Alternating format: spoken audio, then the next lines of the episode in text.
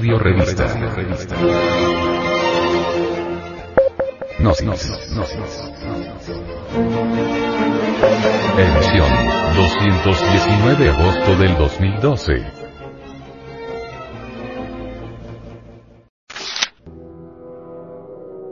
Para vivir sin drogas. El DIC.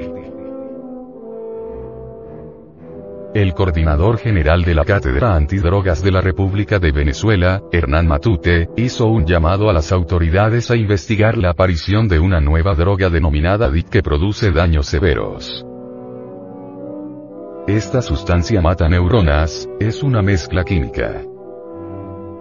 Esta nueva droga es una sustancia orgánica de olor medianamente agradable, líquido transparente que se usa como disolvente, fumigante, desengrasante, para curtir cueros, quitar manchas, se usa como refrigerante, componente de aerosoles, para el soplado de espumas, etc.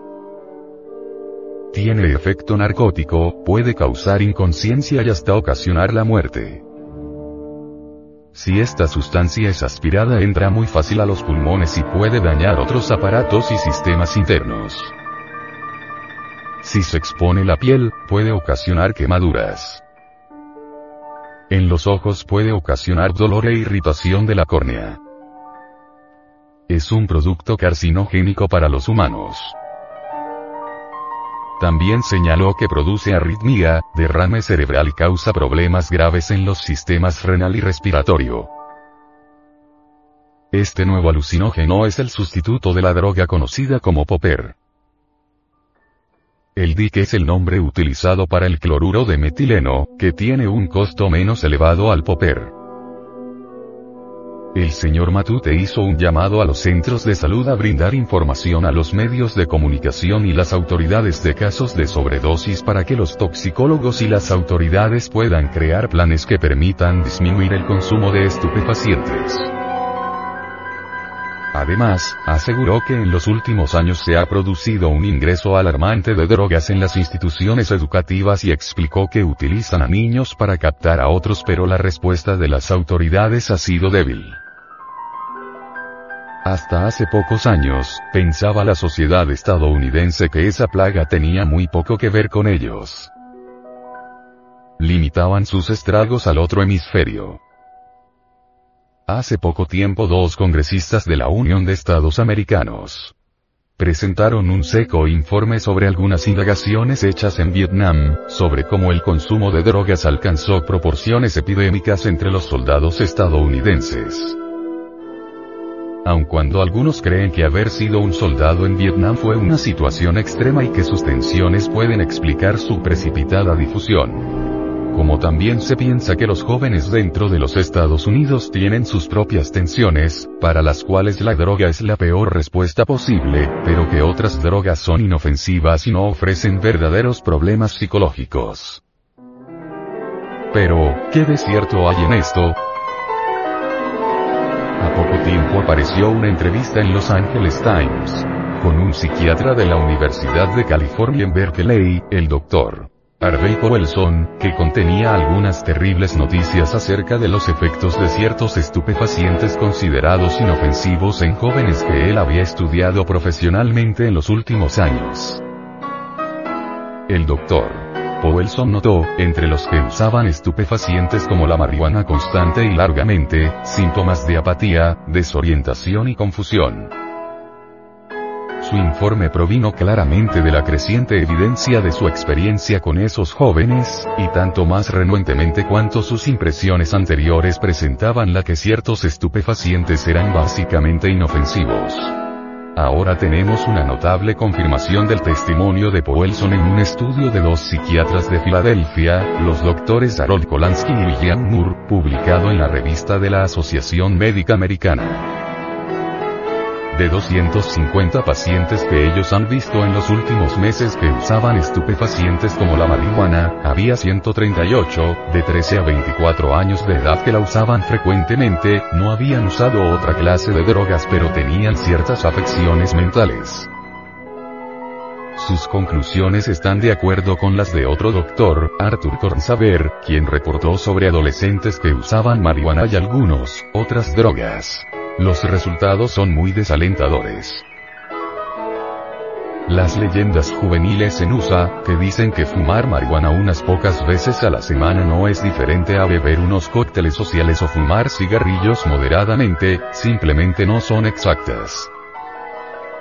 Los jóvenes pacientes de la marihuana fueron hallados apáticos, pasivos, distraídos, deprimidos, desorientados en su memoria y con otras funciones mentales perturbadas o dañadas. Algunos médicos resumen todo eso como un patrón de distorsión de la personalidad, otros como una seria retardación en proceso de la madurez. Pero sea lo que fuere lo que ocurra, parece deberse a un efecto tóxico sobre el sistema nervioso y cuando termina el uso de estupefacientes los síntomas disminuyen. El doctor Polanski resume su punto de vista vivamente diciendo que el adolescente que usa marihuana por ejemplo, está jugando con una ruleta rusa doméstica. Y el doctor Saber dice que ella causa algo así como una lobotomía frontal química. Esta es una forma dura de hablar, pero si nos saca a algunos de nosotros de nuestra actitud complaciente hacia los estupefacientes será útil para los jóvenes y la sociedad entera ninguno de esos estudios pretende ser una experiencia controlada bajo condiciones de laboratorio, lo cual es muy difícil de hacer con quienes usan drogas. Una descripción científica de las consecuencias del uso de las drogas, lo encontramos en el siguiente informe. Detrimentos físicos y morales. Sus efectos físicos son vértigo, náuseas, sequedad de las mucosas, opresión cefálica, bradypnia, respiración lenta. Más tarde aparecen crisis sudorales, midriasis, dilatación de la pupila, polaquiuria, orina con frecuencia, e imposibilidad de mantenerse de pie. Desde el punto de vista psíquico, las drogas, provocan algunas, primero euforía, sensación de bienestar, luego delirio alucinatorio, liberación de las inhibiciones y aparición de impulsos irresistibles, y, finalmente, abstracción y sueño. En este periodo son notables los errores de tiempo y espacio. El uso prolongado de algunos estupefacientes conduce a un estado psíquico crónico que se evidencia por irritabilidad acentuada y propensión, en sujetos predispuestos, a psicosis de tipo esquizofrénico, locura. Las consecuencias sociales son análogas a las del alcoholismo crónico. Decadencia generalizada, disminución de la capacidad para el trabajo, entre otras. No por ignorancia, sino a sabiendas, el uso de drogas esclaviza a sus adictos, provoca invalidez, deformidades y retrasos mentales en sus hijos y en sus descendientes más inmediatos.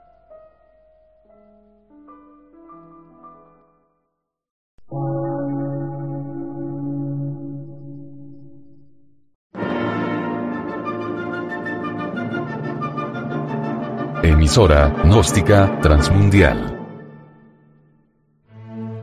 por una nueva civilización y una nueva cultura, sobre la faz de la Tierra.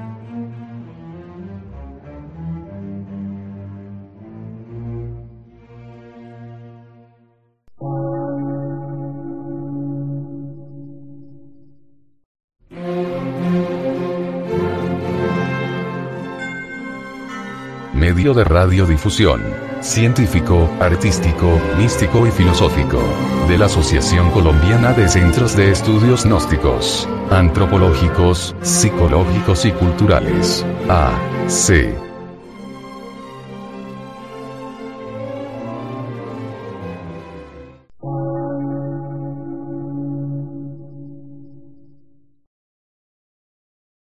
Lectura en movimiento. Difusión sin fronteras.